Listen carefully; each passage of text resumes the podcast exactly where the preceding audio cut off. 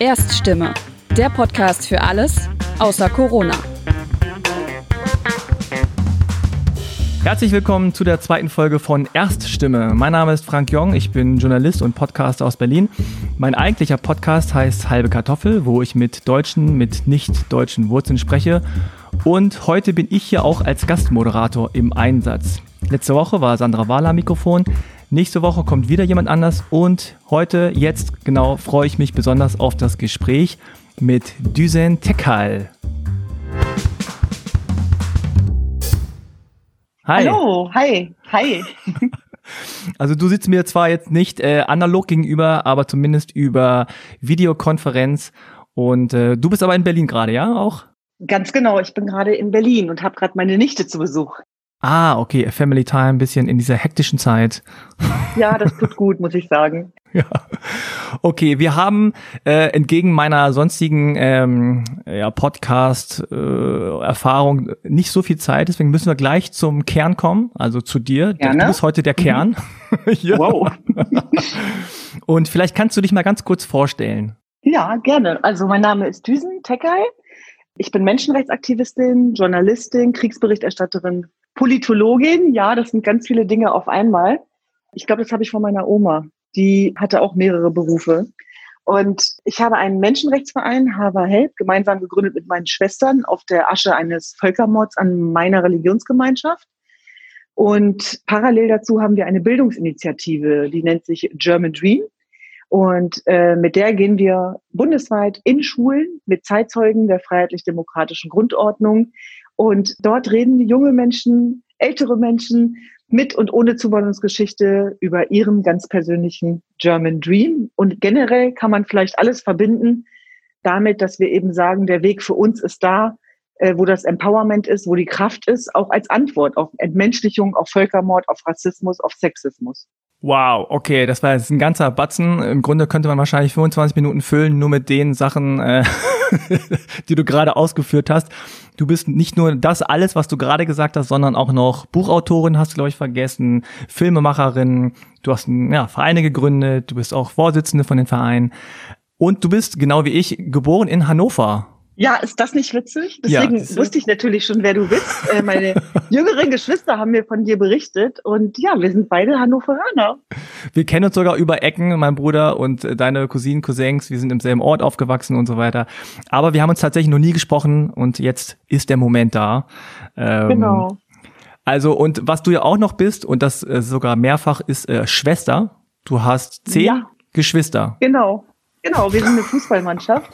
Und ich glaube, da habe ich auch gelernt, so schnell zu reden und auf den Punkt zu kommen, weil meine Mutter hatte natürlich immer wenig Zeit. Und wenn wir was zu sagen hatten, dann hat sie gesagt, legt los und ihr habt nicht viel Zeit. Und das war ein gutes Training, glaube ich, jetzt im Nachhinein. Ah, krass, okay. Ja, es ist in der Tat so zehn Geschwister, also mit mir zusammen sieben Mädchen, vier Jungs.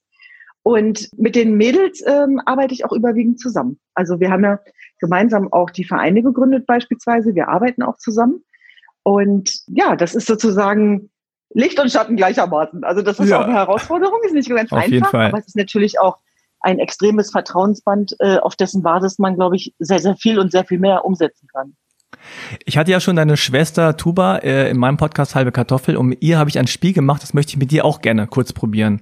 Könntest gerne. du alle Namen deiner Geschwister in deiner beliebigen Reihenfolge so schnell wie möglich runterrattern. Oh Gott, okay, ich fange unten an. Tamil, okay. Thülin, Tanen, Tejan, Tuba, Tina, Tekin, Timur, Muhteren, Tuba, Düsen. Oder? Ich hoffe, es hat geklappt. Ich hat geklappt. Ich glaube, du hast Tuba zweimal genannt. Ja, aber weißt du warum? Weil meine Nichte mir gerade gegenüber sitzt und gesagt hat, Tuba. Und, und ich glaube, ein oder zwei ähm, Männer haben gefehlt, oder? Äh, nee, Taner, Tamer, Tekin, Timur. Ah, okay. Ja. Na genau. gut. ich lasse das mal gelten. Ich meine, du bist äh, in der Familie. Aber was mir aufgefallen ist, jetzt auch wie damals, ist sehr viele Ts. am Anfang. Ja, das stimmt. Nur bei mir hat es nicht mehr für einen Tee gereicht. Das äh, meinte meine Freundin von mir. Für mich bist du Thysen. Nein, irgendwann äh, hat sich das so eingebürgert. Der Nachname ist, fängt ja auch mit T an. Und ich sag mal, mit den Namen klappt es gerade noch so, aber wenn du mich jetzt nach Geburtsdaten fragen würdest, dann muss ich leider passen. Also, Ach, ehrlich? Äh, vor allem die Geburtsjahre. Das ist immer ein bisschen schwierig.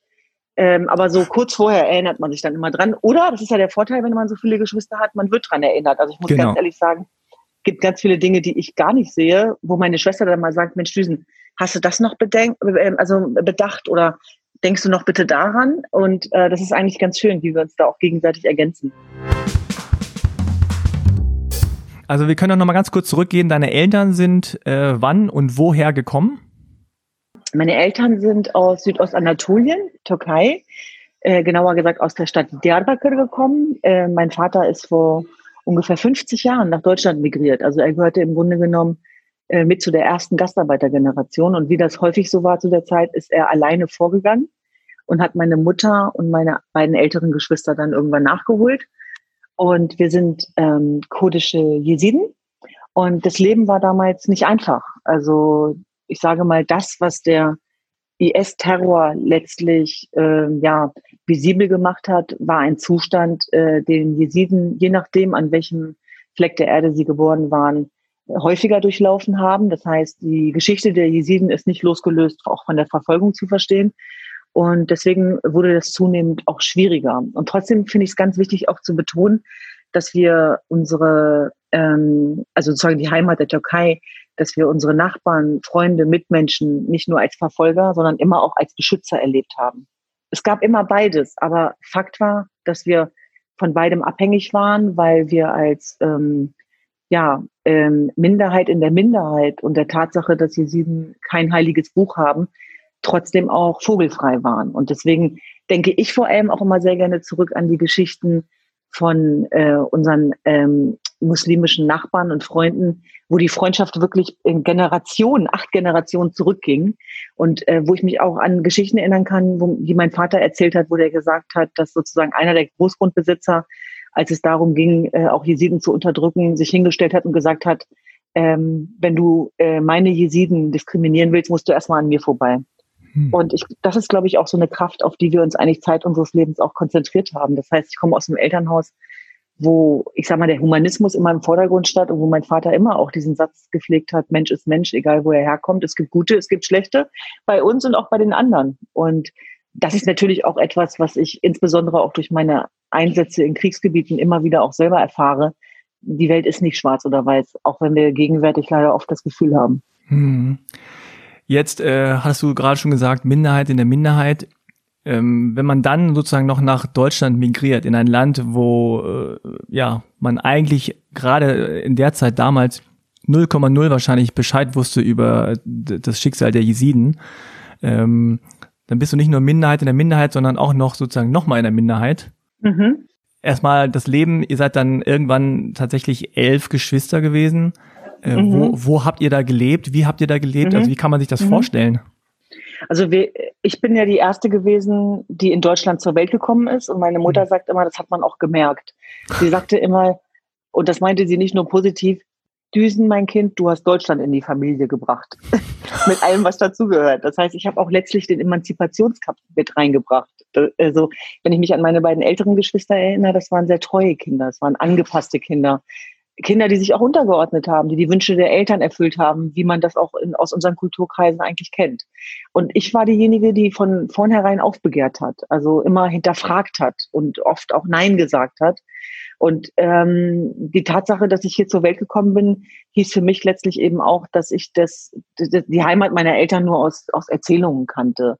Und wie war das? Also ich bin in Hannover-Linden äh, sozusagen aufgewachsen. Ich bin geboren in der Landesfrauenklinik in der Nordstadt und ich bin Gott froh, dass ich in Hannover zur Welt kommen durfte, jetzt im Rückblick betrachtet, weil das weißt du selber, da, da war einfach vieles in Ordnung. Also ich sag mal, das äh, Miteinanderleben, die Solidargemeinschaft, äh, wir waren viele Kinder, wir haben auf engstem Raum zusammen gewohnt. Ich glaube, wir waren sechs Kinder in einem Zimmer mit drei Doppelbetten. Äh, da so war der Zustand bei uns und Ähm, mein Vater hat von morgens bis abends gearbeitet und die älteren Geschwister mussten mitarbeiten und auch wir mussten schon relativ früh mit anpacken. Also das war selbstverständlich, dass man Haushaltsaufgaben übernimmt, dass wir die Erziehung der jüngeren Geschwister mit übernehmen.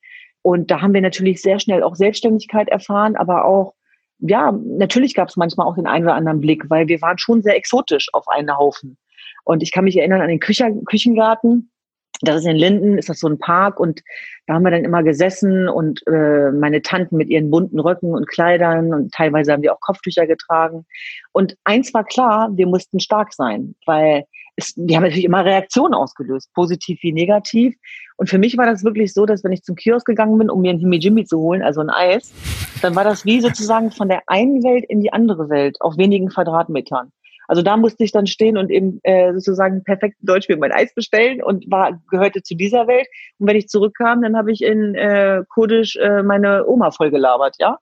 Und das war so etwas, äh, wo ich auch heute noch merke, das ist mein Ankerzentrum. Also es gab eine, eine Phase auch in meinem Leben, wo ich mich ein bisschen, also schämen klingt immer sehr, sehr negativ, aber wo ich so dachte, kann ich nicht so sein wie alle anderen? Kann ich nicht Julia heißen? Kann ich nicht Eltern haben, die Politiker sind oder Intendanten? Wieso komme ich aus der Familie, aus der ich komme? Ich glaube, das, das kamen viele Kinder, also gerade so im mhm. Jugendalter, wenn man dazugehören will, wenn man genauso sein will wie alle anderen was für ein Schatz das ist, auch aus äh, so einer Kraftquelle zu schöpfen, äh, Eltern zu haben, die sich einst auf den Weg gemacht haben, dass das nichts ist, wofür man sich schämen muss oder defizitär ist, sondern dass das eine Zusatzkompetenz, ein Geschenk ist, was uns ausgerüstet hat fürs Leben, das habe ich erst viel später gemerkt. Ja, ja, ich kann das gut nachvollziehen. Äh, bei mir war es natürlich ein bisschen ähnlich, dass man irgendwann denkt, so, oh, man will einfach nur irgendwie einer von den anderen auch sein und nicht so äh, irgendwie so exotisch oder besonders oder anders sein. Genau, innerhalb der Geschwisterbande, äh, sage ich mal, was hattest du da für eine Rolle? Ja, ich war immer die Rebellin, ich war immer die Ärgermacherin, ich war immer das schwarze Schaf und ich kann mich erinnern, als ich auch mal mit Tuba darüber gesprochen habe, dass sie gesagt hat, dass es ihr auch manchmal zu viel war. Also sie, dass sie sich hm. gefragt hat, okay, was will die, wann hört die auf und warum zerstört sie diesen Hausfrieden? Das heißt, Aha. ich war sozusagen mit dem, was für mich vorgesehen war, nicht einverstanden. Und das hieß für mich Widerstand. Und das ist eigentlich auch mein Mantra bis heute, dass man ähm, ja für seine Selbstbestimmung und Freiheit, die gibt's nicht umsonst. Also da mhm. muss man sich auf den Weg machen, da muss man was für tun. Und die ist manchmal auch mit Schmerzen verbunden. Und ich sage mal, mein größter Kampf als ja, kurdisch-jesidisches Mädchen war sicherlich der Kampf um Emanzipation, Selbstbestimmung und Gleichberechtigung, Partizipation an Bildung und trotzdem die Liebe meiner Eltern und die Akzeptanz der Kultur zu bewahren. Also das in Kombination zu bringen, war, glaube ich, mein größter Kampf. Und nachdem ich das irgendwie hingekriegt habe, irgendwie ganz bewusst, weil das hört nie ganz auf, hatte ich das Gefühl, ja, was soll denn da noch kommen, was du nicht schaffst? Und diese Partizipation an Bildung war natürlich mein Schlüssel in die Freiheit und hat mich ja letztlich dann auch Jahrzehnte später überhaupt dazu befähigt, nach den Wurzeln meiner Gemeinschaft zu fragen und die Geschichte, die niemanden interessiert hat, erzählbar zu machen. Und insofern sagen also fast alle meine Geschwister, dass ich sozusagen ja, äh, eine Wende reingebracht habe. Mhm. Und äh, ich habe mich auch Jahre später dann viel damit beschäftigt, dass es ja unterschiedliche Rollen gibt bei den Geschwistern. Ich war sicherlich, äh, bei den Indianern heißen sie, glaube ich, Yukas. Das sind die, die die Welt auf den Kopf stellen und zwischen den Welten gehen. Und das war nicht immer einfach. Also ich habe mir auch gewünscht, dass ich vielleicht treu sein kann, mich unterordnen kann, dass ich gehorsamer bin, aber es ging nicht. Es ging einfach nicht. Und heute sind natürlich auch gerade meine Schwestern sehr dankbar dafür, weil sie eben sagen, dass sie sich inspiriert gefühlt haben von, von mhm. diesem Weg und dadurch auch ähm, eine Möglichkeit geschaffen wurde. Neben dem Wunsch, dass man sozusagen, ja, wie das halt viele Eltern haben, heiratet, äh, gut versorgt ist und so weiter, dass ich immer dachte, nee, das sind nicht meine primären Wünsche. Ich möchte eigentlich, ja, was ganz anderes. Jetzt stelle ich mir das so vor, dass du äh, also rebellisch bist auf eine Art und Weise, wo du so Dinge hinterfragst und auch wirklich so verbal das äußerst. Ne? Also es gibt ja sozusagen mhm. einmal Rebellentum im Sinne von, der ist irgendwo oder die ist irgendwo in der Welt und macht da irgendeinen Mist ähm, und, und lehnt sich gegen alles auf, aber eher so destruktiv. Aber bei mir, äh, bei dir stelle ich mir das so vor, dass es eher so immer so ein, so ein Hinterfragen ist. Also im Grunde das, was du jetzt im Grunde auch schon machst, oder? War das so?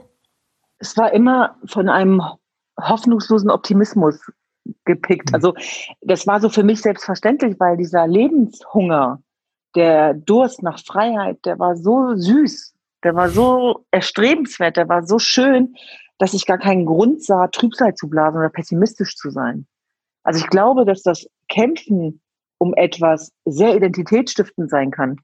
Man muss aufpassen, dass man nicht irgendwann im Che Guevara-Syndrom endet, hm. wo das Kämpfen zum Selbstzweck wird. Ja. Das war eher ein Problem, bin ich ganz ehrlich, anzuerkennen, dass ich nicht mehr im Ausnahmezustand bin, Dinge genießen darf und auch mal runterkommen darf. Und das hm. hat sicherlich auch mit der Sozialisation zu tun. Aber es ist in der Tat so, dass dieser Optimismus mich eigentlich gerettet hat und auch hoffentlich, und das kennst du ja auch von meinen Geschwistern, du kennst die ja inzwischen, hm. vor allem Tuba, diese Positivität hm. etwas ist, was uns auch durch alle Projekte begleitet. Also Tuba hat ja diese Woche zum Beispiel den Scoring Girls Auftakt gemeinsam mit einem starken Team implementiert in Marzahn und Hellersdorf. Und wenn du diese Bilder siehst mit diesen unterschiedlichen jungen Mädchen äh, mit und ohne Zuwanderungsgeschichte, wenn du ihre Co-Trainerin siehst, Eileen Jaren, die auch sehr bekannt ist in Berlin, da kann dir nur das Herz aufgehen. Das heißt, wir haben eigentlich immer auf dieser Wunde, auf der offenen, auf dem Schmerz von teilweise vielleicht auch Unterdrückung, Diskriminierung haben wir immer was aufgebaut. Hm. Und das nennt man ja heute äh, neudeutsch psychische Widerstandskraft, Resilienz. Das haben wir wahrscheinlich lernen müssen, um zu überleben. Und trotzdem hat das auch einen toxischen Anteil, nämlich dass du regelmäßig lernst, über deine Bedürfnisse hinwegzugehen.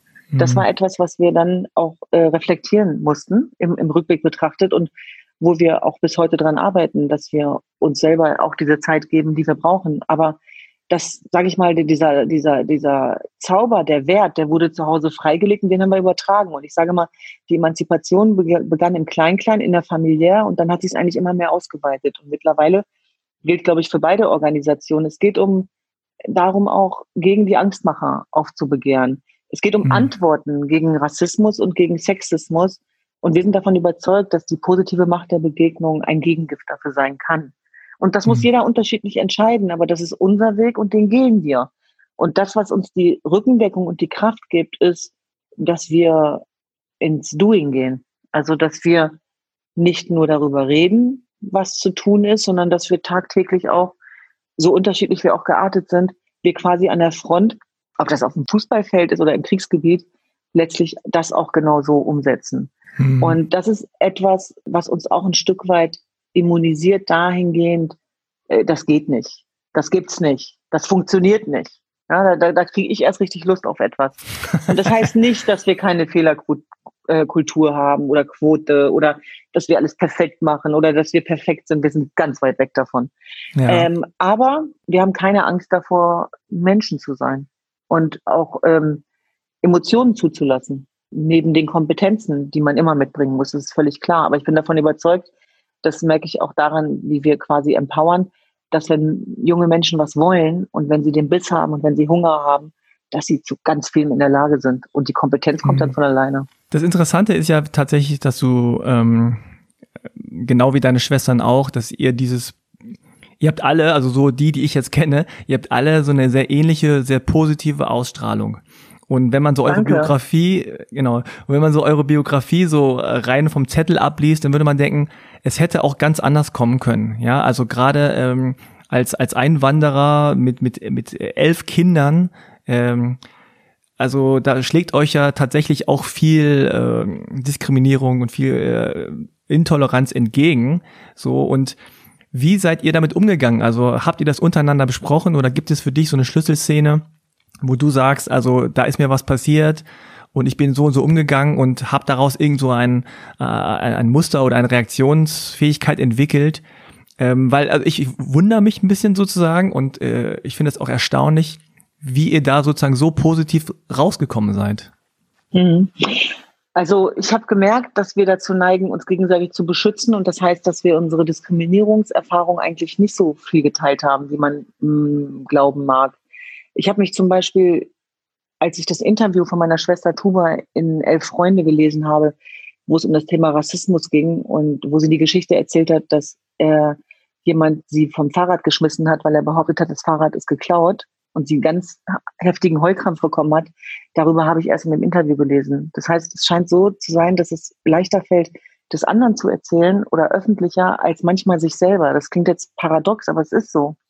Und so ähnlich war das bei mir auch, dass ich, wenn ich so schmerzhafte Erfahrungen gemacht habe, eigentlich immer ziemlich lange gebraucht habe, damit rauszukommen. Weil man sich auch immer ein bisschen dafür schämt, obwohl man ja nichts dafür kann, äh, wenn man diese Erfahrungen macht. Und da gab es sicherlich auch viele Erlebnisse, die ich da so hatte, die mich auch zu dem gemacht haben, der ich heute bin. Es gibt vielleicht einen Unterschied, weil du sagst, dass wir so positiv sind. Das sind wir auch nicht immer übrigens. Ich will da jetzt keine ähm, keinen Ponyhof zeichnen. Das sind harte Themen, mit denen wir uns auseinandersetzen und sie machen auch uns manchmal Angst und sie holen uns auch im Schlaf ein. Und ich habe vor zwei Wochen habe ich auch äh, einen, bin ich in einer Art und Weise bedroht worden, dass ich auch das Schweigen darüber gebrochen habe, was ich vorher mit mir selber ausgemacht habe. Das heißt, es hat natürlich Konsequenzen.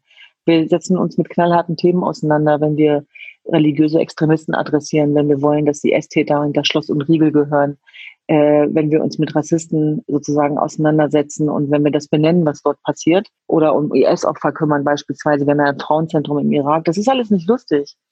Aber wenn wir sozusagen unsere Unbeschwertheit verlieren, dann wäre der Preis zu hoch. Und ich muss ganz ehrlich sagen, und da bin ich ja nicht die Einzige, dass ich also in dieser Arbeit äh, so viel Wertschätzung und Liebe erfahre von den Menschen, denen es noch viel schlechter geht, dass ich überhaupt nicht das Gefühl habe, dass wir denen helfen, sondern die helfen uns. Das Einzige, was auch die Frauen im Irak verlangen, ist nicht, dass wir ihnen helfen, sondern dass wir ihnen die Steine aus dem Weg räumen. Die können sich selber helfen. Aber die wollen keine Probleme künstliche gemacht bekommen.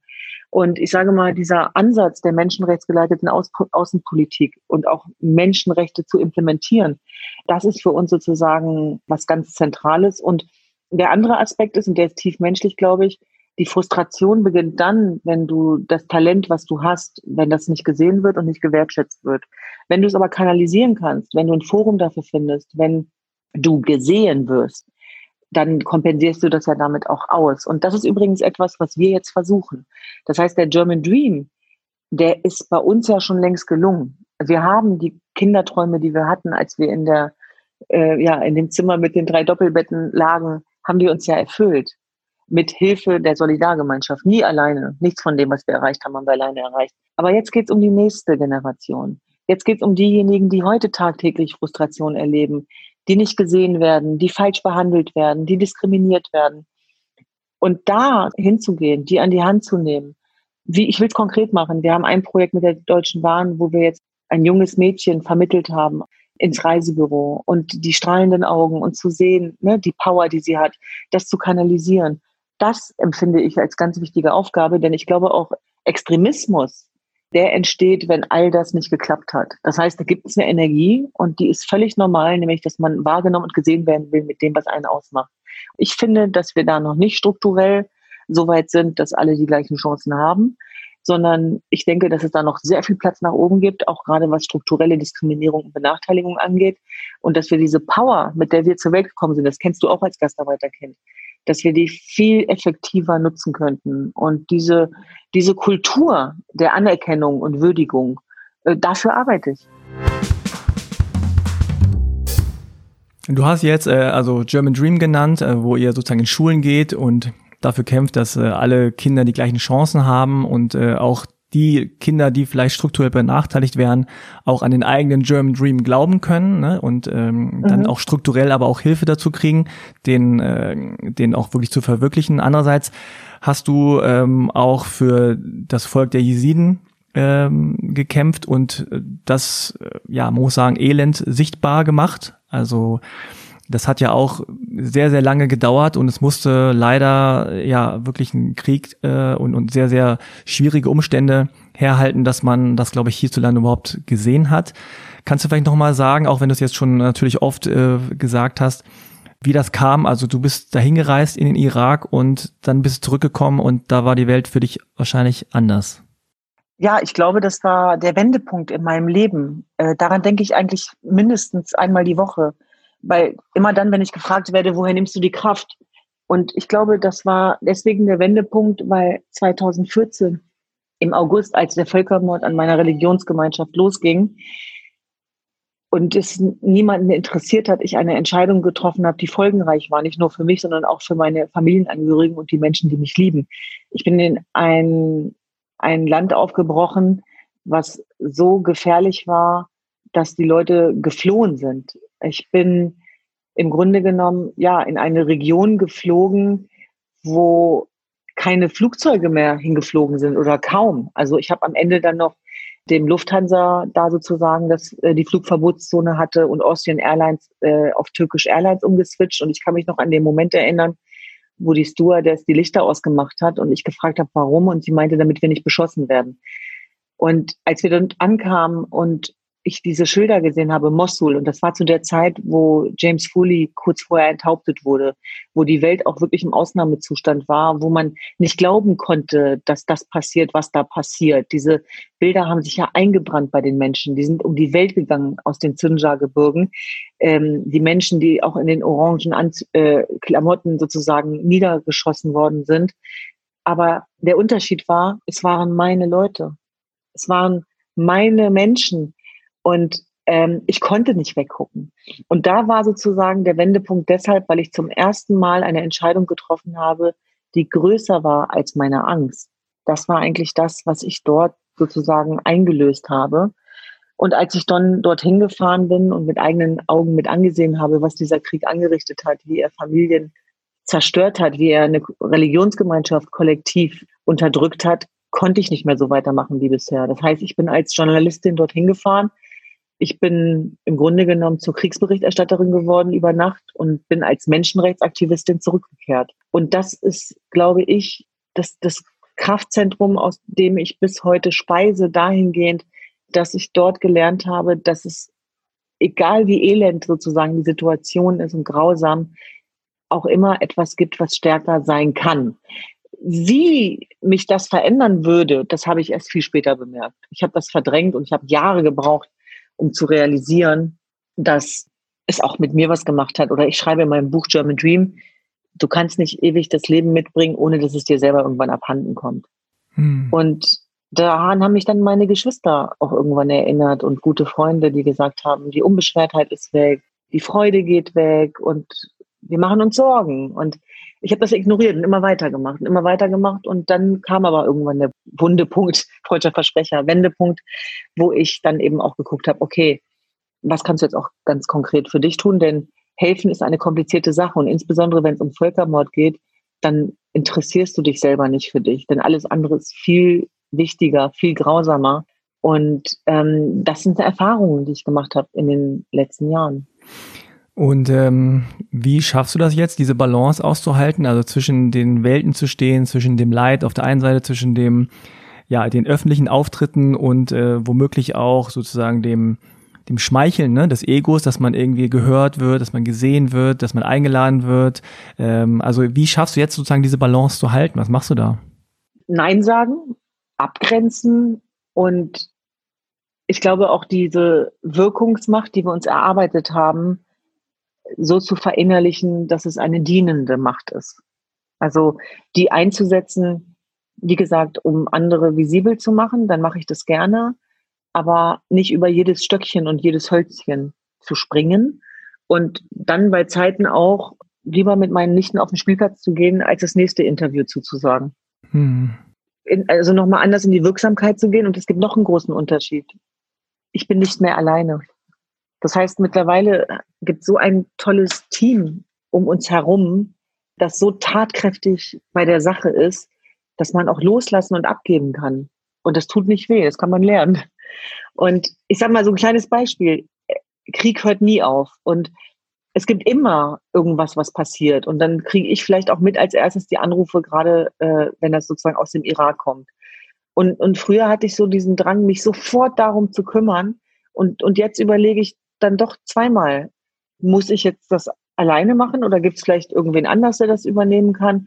Du kannst nicht alleine die Welt retten. Das, das sowieso gar nicht. Und das sind so Erfahrungswerte, die man dann sammelt und auch eine Selbstfürsorge, die du entwickeln musst, damit du nicht kaputt gehst, äh, die einen dann rettet. Also ein positiver Egoismus. Also nicht negativ ausgelegt, sondern eine Selbstfürsorge, die wichtig ist, damit du überhaupt auch äh, ja, genug Kraft behältst und weiterhelfen kannst. Also sich zu konzentrieren äh, auf die wichtigen Dinge und zu priorisieren. Und natürlich ein Netz von lieben Menschen und das zuzulassen, was dich stärkt und nicht das, was dich schwächt. Jetzt zum Schluss äh, nochmal einmal die Frage, und zwar hattest du es am Anfang angesprochen, dass dein Vater äh, immer plädiert hat für den Humanismus, also dass man in allererster Linie den Menschen sieht und dass äh, wir alles Menschen sind. Also jetzt in einer mhm. Zeit, wo ich das Gefühl habe, also nicht nur in Deutschland, sondern auch tatsächlich so gefühlt weltweit. Also äh, es ist so, eine, so ein Trendgefühl zumindest für mich, dass viele Dinge auseinanderbrechen oder dass man sich so gegenübersteht oder dass man nicht mehr miteinander redet. Was würdest du dir denn so für, für Deutschland jetzt mal, um das erstmal so klein zu halten, für Deutschland wünschen, was jetzt so passieren würde, also auch politisch, äh, mhm. menschlich im Zusammenleben? Mhm. Mhm. Ich glaube, dass es wichtig ist, auch zuzuhören. Also nicht nur zu senden, sondern auch sich die Zeit zu nehmen, gerade wenn es kontrovers ist und zu überlegen, okay, vielleicht kann ich damit erstmal nichts anfangen, aber wie kommt er dazu? Wie kommt er darauf? Was hat ihn dazu gemacht? Und ähm, auch zu realisieren, dass sozusagen diese Schwarz-Weiß-Welt, die ja über die sozialen Medien auch nochmal intensiviert wird, dass die eigentlich nicht der Lebenswirklichkeit entsprechen muss. Und was wir ganz persönlich versuchen können, ist zu zeigen, dass wenn der Völkermord erstmal eingetroffen ist, ist das die letzte Stufe. Die letzte Stufe der Entmenschlichung. Aber sie beginnt immer mit der Entstehung von Feindbildern. Das ist die erste Stufe. Und daran zu erinnern, die Menschen damit zu konfrontieren und trotzdem nicht konfliktscheu zu sein. Ich, wer mich kennt, weiß auch, dass ich meine Werte vertrete, vehement und die passen auch nicht jedem. Das heißt, mein Ziel ist nicht, äh, klein beizugeben und um dem Kollektiv anzugehören, sondern auch einzustehen für das, was ich finde und da dann auch fair drüber zu diskutieren. Aber wenn ich mich dabei erwische, zu überlegen, was ich kundtun kann und was nicht, aus Angst, vielleicht in falschen Ecken zu landen oder äh, dann nicht mehr gewertschätzt zu werden und so weiter. Das ist der falsche Ansatz. Ich, ich, ich wünsche mir auch so ein bisschen Mut, also auch eine mutige Gesellschaft und streiten um die Sache und dabei sozusagen auf einer respektvollen Ebene. Und das ist natürlich schwierig in, in Zeiten, wo es nur noch darum geht, bist du Gutmensch oder Nazi, wo das Lagerdenken befördert wird, wo letztlich auch eine Kultur entsteht äh, dahingehend, dass je nachdem, wer gerade unterdrückt wird, dann forciert wird, wenn es politisch Sinn macht. Und so geht's halt nicht. Also wir müssen, glaube ich, auch so der, der, der, der Entmenschlichung und dem Rassismus, äh, den, und den gibt es de facto, ähm, wenn wir an dieser Tage auch an Hanau erinnern und die Wut, die das auslöst, dass da mitten in Deutschland junge Menschen zu Tode gekommen sind. Das hättest du sein können, das hätte ich sein können. Die Angehörigen haben ein Recht darauf, dass wir daran erinnern, dass das, was dort passiert ist, nicht vergessen wird und dass die Leute, die sich tagtäglich damit auseinandersetzen, natürlich dann auch Frust und Wut entwickeln, ist auch nachvollziehbar. Und ich glaube, das müsste man schon auch anders organisieren und adressieren. Aber das kann sozusagen jeder nur im Klein-Klein. Das heißt, also sozusagen, das ist so mein Ansatz, dass ich eben sage, wenn mich was wütend macht, wenn mich was frustriert, dann krempel ich die Ärmel hoch und überlege, was kann ich tun, statt anderen die Schuld zu geben. Also auch zu sagen, ich, ich kann einem, einem Opfer nicht sagen, raus aus deiner Opferexistenz. Es wäre vermessen und anmaßend. Aber ich kann für mich sagen, auch wenn die Jesiden bekannt geworden sind als Minderheit in der Minderheit, will ich nicht als Opfer wahrgenommen werden. Das bin ich nicht. Sondern wir haben uns zu Agents of Change entwickelt und das ist das, was wir vorleben, dass sozusagen auch im Schmerz eine Kraft liegt und dass ich mir für die nächste Generation wünsche, dass sie nicht 200 Prozent geben muss wie wir, sondern vielleicht 100 Prozent auch reichen. Und dafür, für diesen Way of Life, äh, einer Einwanderungsgesellschaft äh, einzukämpfen, der schon längst da ist, aber endlich auch institutionell, strukturell verinnerlicht werden muss. Ja, dafür stehen wir ein, gemeinsam mit auch meinen Geschwistern. Hm. Ja, sehr schön. Dann sind wir leider schon hier so am Ende. Äh, vielleicht kannst du noch mal kurz äh, äh, sagen, wo man mehr über dich erfährt. Also wo soll man am besten hingehen, wenn man mehr äh, von dem hören und sehen möchte, was du alles schon getan hast? Also ich bin sehr aktiv bei Instagram und auch bei Twitter. Und von Facebook habe ich mich ehrlicherweise ein bisschen verabschiedet, weil es mir auch zu radikal wurde. Und ansonsten kann man uns auch besuchen über unsere Seiten, also www.germandream.de oder www.havar.help und über, wie gesagt, Social Media, über Twitter und Instagram auch sehr aktiv. Und natürlich auch ganz konkret äh, über unsere Projekte, ob das jetzt ein Training ist in Marzahn, ob das unsere Frauenzentren sind im Irak, oder eben auch unsere School Talks. Man kann uns ja auch für einen School Talk oder eben auch für einen Wertedialog an die Schulen holen. Okay, dann wünsche ich dir alles Gute, viel, viel Kraft weiterhin für alles, was du äh, machst. Also danke, dass du uns hier äh, ein bisschen von deiner wertvollen Zeit abgegeben hast und ja, dann wünsche ich äh, uns beiden, dass wir uns auch mal persönlich über den Weg laufen und dann zusammen nochmal einen Kaffee oder eine Limo trinken. Das so. wünsche ich mir auch ganz doll und die, dass ich mir so viel Zeit genommen habe, hat natürlich auch ganz viel mit dir selber zu tun. Ich danke oh, dir für danke. deine wundervollen Fragen und auch die Auseinandersetzung, auch, auch mit, mit unserem Weg sozusagen und ähm, wünsche ganz viel Erfolg auch mit diesem Format. Okay, alles klar. Dann vielen, vielen Dank. Schöne Grüße an danke. die Familie. Mache ich gerne. Bis dann. Mach's Ciao. gut. Tschüss.